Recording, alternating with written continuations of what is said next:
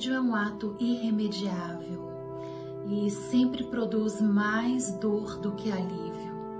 Nenhum de nós deve subestimar os efeitos devastadores deste ato.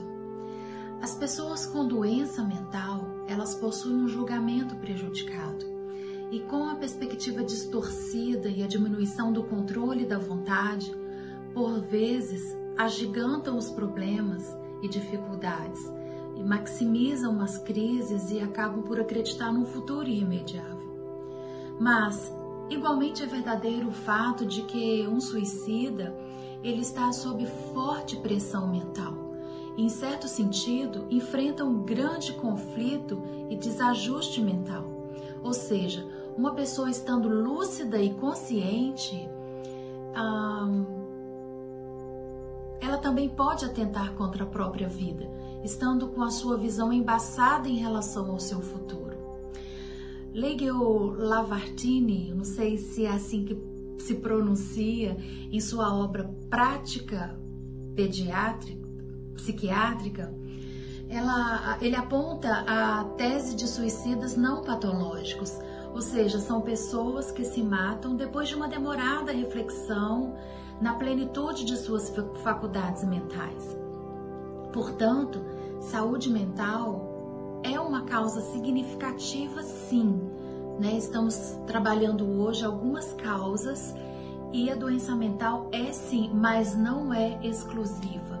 Nem todas as pessoas, né? nem toda causa se baseia ah, na doença depressiva. Nem todos que são né, portadores de uma doença depressiva irão se suicidar ou deverão ter assim, ou seja, pessoas normais, pessoas na plena, como ele disse, na plena condição né, das suas faculdades mentais, podem sim articular um autoextermínio. A depressão certamente é a doença que provoca o mais doloroso sofrimento, né? E só lembrando aqui que sofrimento e dor são coisas diferentes. Às vezes nós temos pessoas em profunda dor e não estão sofrendo. E temos pessoas que não sentem dor, mas estão profundamente sofridas, né? E existe também a, a parceria das duas situações, da dor e do sofrimento. Então, a depressão, ela traz um, um sofrimento muito profundo. É uma doença que é uma doença e ela não escolhe, né? não, não é uma escolha de vida. Né? Então eu volto a repetir que a depressão é uma doença e precisa de tratamento adequado com especialistas. E ela não, né, não é uma escolha de vida, não é uma opção da pessoa. Né? Como a gente já falou de alguns mitos, né? Nós trazemos alguns mitos de, de, de interpretar né, que as, as pessoas têm determinados comportamentos diz respeito a, a, ser uma doença depressiva, né? Então a gente precisa ter esse diagnóstico assertivo para ter esse entendimento em relação à depressão. Então uh, nós podemos dizer que ela é a segunda causa de invalidez procedida apenas pelas doenças cardiovasculares. No entanto, como a gente tem pelo mundo afora tantas pessoas com depressão e não recebem esse diagnóstico, eu ousaria dizer que a depressão é a mais assassina da face da Terra. Então, partindo para as outras causas, como a gente trouxe aqui, né? Doenças mentais, depressão, eu diria que desilusões nos relacionamentos são causas ah, porque muitos suicídios são passionais acontecem como resultado direto de relacionamentos rompidos. Os sentimentos como perda, desvalorização, desespero, rejeição, abandono, poxa, eles eles desencadeiam um descontrole emocional e insegurança. Então a pessoa, uma vez sufocada por esse quadro depressivo, pode deixar de focar no seu senso de sentido. Teremos também uh, causas como perdas financeiras, né? A dor da perda, ela é bem maior do que a dor de nunca ter tido, né? Então, muitos em não suportar a alteração brusca do seu status social, do seu status social, eles desistem da vida. Trago para você drogas e alcoolismo.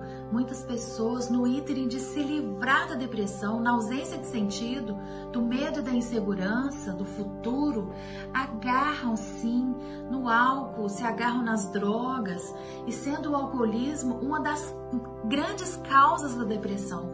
Então, traça-se um círculo vicioso, né? Outra situação muito comum, a pressão da vida moderna né? a exigência da família, a cobrança exacerbada da sociedade, né?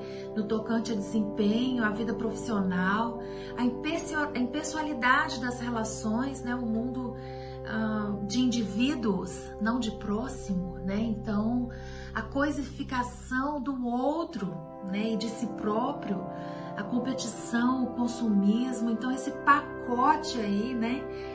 Enfim, a perda da visão de futuro e ausência né, de sentido conduzem a pessoa a uma solidão devastadora, né, cuja extrema máxima seria o suicídio.